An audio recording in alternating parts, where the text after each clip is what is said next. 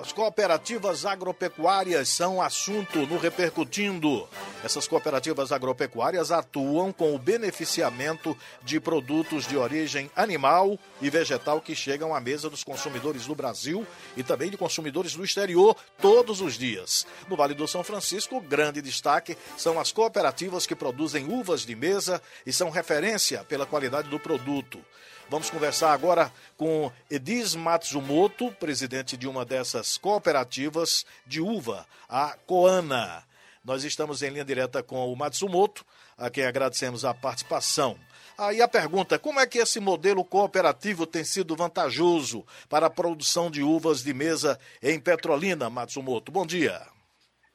Bom dia, Daniel Campos. Bom dia a todos os ouvintes. Eu, primeiro gostaria de agradecer a oportunidade de estar falando aí para você e para o seu público um pouco sobre o cooperativismo aqui da nossa região. É, bem, a gente, o cooperativismo ele traz bastante vantagem. É, primeiro na venda.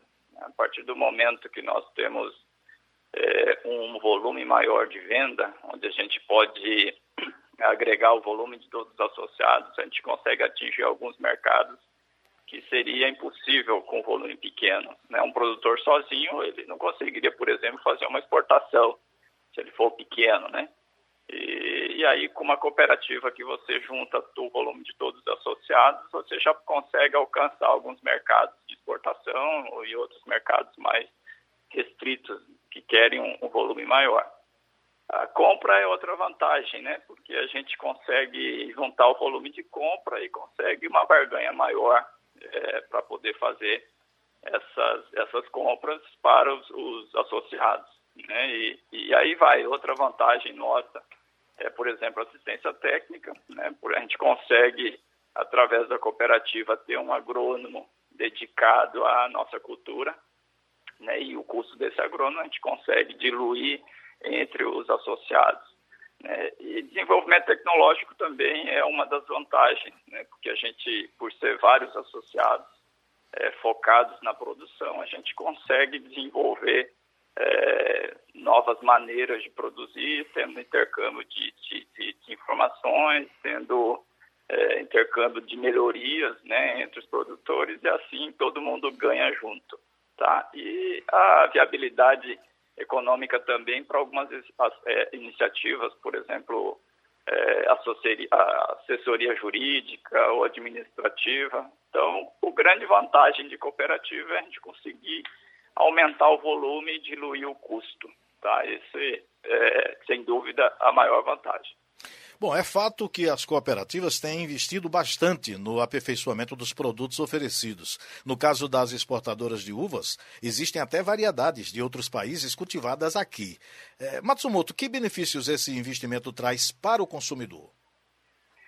Olha, é, hoje o mundo da uva ele tem é, sido dominado por variedades de variedades, ou seja, muitas variedades, né? muitas opções de variedades.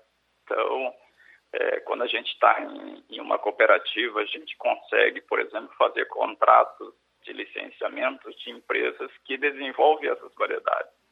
É, aqui em Petrolina, aqui na, no Vale de São Francisco, nós temos é, várias cooperativas e, e, todas elas têm essas licenças de empresas, por exemplo, que de, de, de, de, variedades desenvolvidas na Califórnia, lá nos Estados Unidos ou na Espanha. Né? E, e, e, sendo uma cooperativa, a gente consegue essa, esses contratos, né? o que já não dificilmente conseguiria se estivesse sozinho como um produtor.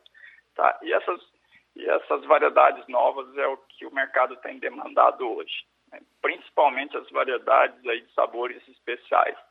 Então, hoje nós temos aí é, é, variedades com sabor parecido com morango, outras variedades de sabores parecido com algodão doce, inclusive a, a variedade chama cotton candy, né? e, tudo, e essas são as vantagens aí de estar, né, na, através de uma cooperativa, fazendo um trabalho em conjunto.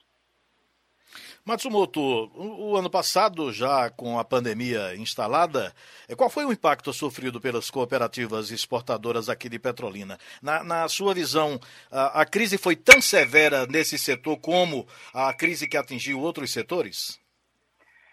É, Daniel, de uma forma geral, a agricultura ela foi menos afetada.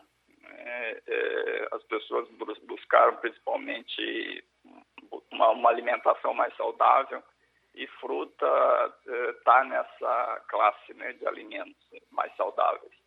Então a gente teve um, a gente teve um impacto pequeno ano passado, tá?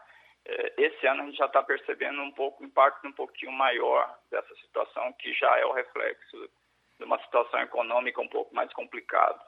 É, mas é, comparado com outros setores aí que tiveram que realmente parar suas atividades ou tiveram até mesmo que fechar seus negócios, a agricultura e, e aqui da, da, da, região, a fruticultura, em nosso caso que é uva, né, não teve esse, esse impacto ruim, não teve esse impacto negativo.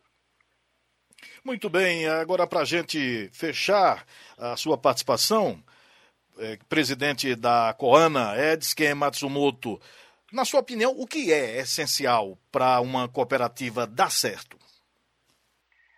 Ok, Daniel, esse é, realmente é uma, uma pergunta bem interessante e, e importante, né? Porque a gente tem visto é, no passado algumas cooperativas que não deram certos, é, porém, agora a gente tem visto aí o surgimento de novas cooperativas na região, muito boas, né, realmente trazendo benefício para os seus associados.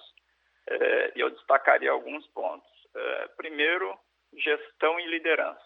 Eu acho que toda cooperativa tem que ter, ser bem administrada né, e ter uma liderança que representa de fato seus associados, liderança preocupada com os interesses de cada um, né, buscando solução, buscando a, a, a, o diálogo com todos, né, e, e com isso acho que consegue evoluindo muito rapidamente, já que são várias cabeças, né, e pensa melhor que uma.